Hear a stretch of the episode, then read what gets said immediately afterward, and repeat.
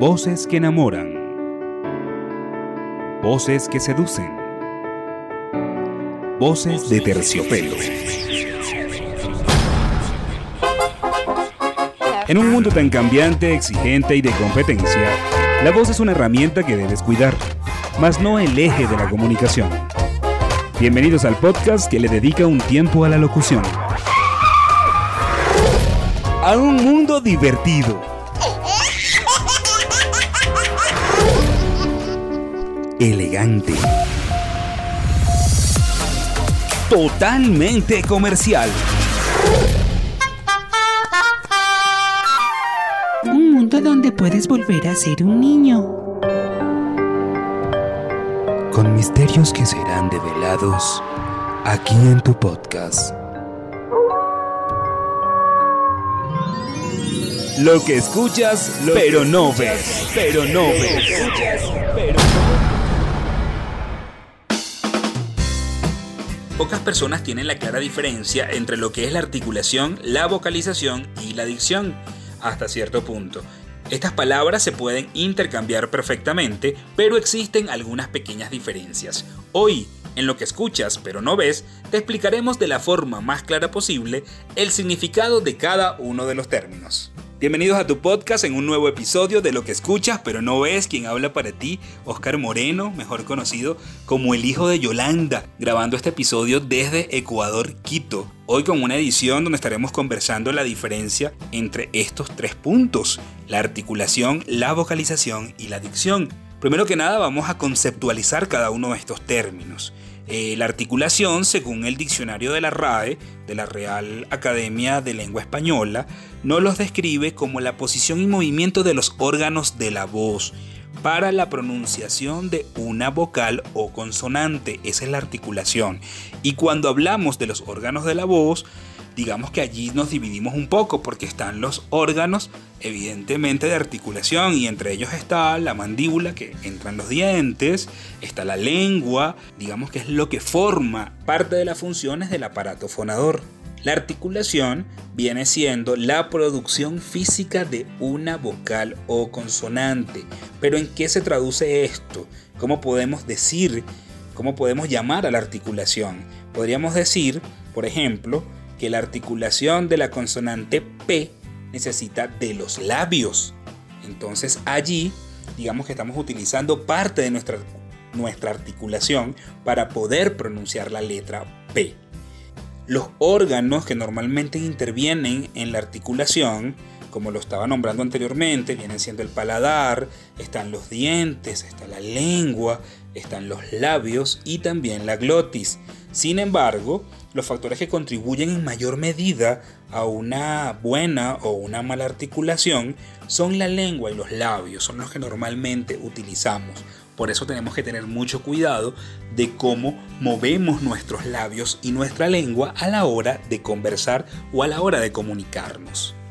Otro de los puntos es la vocalización y el concepto que tenemos acá es Articular con la debida distinción de las vocales, consonantes y sílabas de las palabras para hacer plenamente inteligible lo que se habla o se canta. Es decir, la vocalización es la articulación correcta y clara de los sonidos de una lengua para hacerla inteligible. Con una buena vocalización, nosotros articulamos y pronunciamos distintamente todas las consonantes y vocales de manera clara utilizando nuestros músculos y las cuerdas vocales, es decir, la A, la E, la I, la O, la U, cada una de nuestras vocales. Un error común que tienen los actores eh, de doblaje de voces, inclusive los actores de, de, películas, de telenovelas, todo lo que tiene que ver con el medio, es no vocalizar correctamente cuando tienen que susurrar. Para que esto ocurra, no se debe dejar de lado la proyección de la voz, ni descuidar ni los músculos que intervienen en el habla. Si tú quieres mejorar tu vocalización, un ejercicio muy típico consiste en leer un texto durante 5 minutos colocándote en la boca un corcho o un lápiz atravesado entre los dientes. La verdad es que yo no recomiendo mucho el lápiz porque te limita un poco digamos, la parte de poder vocalizar o poder articular. En el caso del corcho, el corcho te permite mover mejor tus labios hacia todos los lados y aquí vas a poder vocalizar de una mejor manera.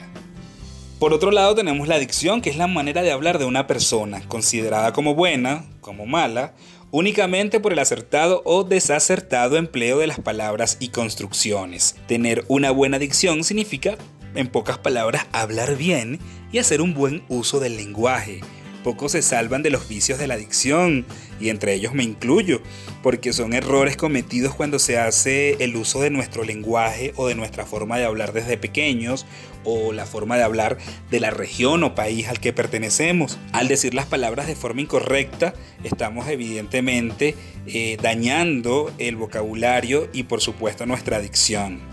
Algunos de estos vicios son las muletillas, las redundancias, los barbarismos, que es cuando introducimos palabras extranjeras innecesariamente existiendo un equivalente en nuestro idioma. En fin, tenemos que tratar de ser lo más correctos o lo más genéricos a la hora de conversar para que nuestra audiencia, para que nuestros escuchas nos puedan entender. Siempre lo comento a las personas que hacen nuestros talleres y también a mis compañeros que no están en el mundo de la locución, que si tú estás fuera del país y te vas a referir a, un encendedor, evidentemente si en mi país Venezuela se le dice yesquero y en Ecuador se le dice fosforera, quizás en Argentina no van a entender lo que tú estás hablando. Entonces trata de llamarlo encendedor, trata de ser genérico a la hora de utilizar tus palabras, trata de ser claro, no solamente con el contenido que estás hablando, sino con la forma en que te expresas, tratar de utilizar una articulación adecuada, tratar de utilizar la mejor dicción, tratar de expresarte de la mejor manera y vas a ver un resultado óptimo cuando conversas con alguien y ese alguien puede observar y puede captar que tus palabras están completas, en su mirada puedes ver el feedback, la retroalimentación solamente con la mirada de ese buen resultado, de que tu mensaje oral está llegando. Bueno compañeros, queridos oyentes, hemos llegado al final por el día de hoy con este podcast de lo que escuchas pero no ves. Espero que haya sido de tu agrado y que hayas entendido cada uno de los conceptos que explicamos acá. Te esperamos el próximo viernes a través de Anchor, Spotify, Google Podcast, Radio Public. Cada día estamos en más plataformas, son muchísimas. Y bueno, darle gracias a personas que nos escuchan en Irlanda, en Colombia, en Venezuela por supuesto, acá en Ecuador, en Argentina en Chile. Cada día estamos creciendo poco a poco y lo importante de esto no es tanto crecer, sino que las pocas personas que podamos llegar le llegue el mensaje y cada día seamos mejores a la hora de expresarnos. Quien hablo para ti, el hijo de Yolanda, Oscar Moreno, y espero que te puedas conectar el próximo viernes a través de nuestro podcast.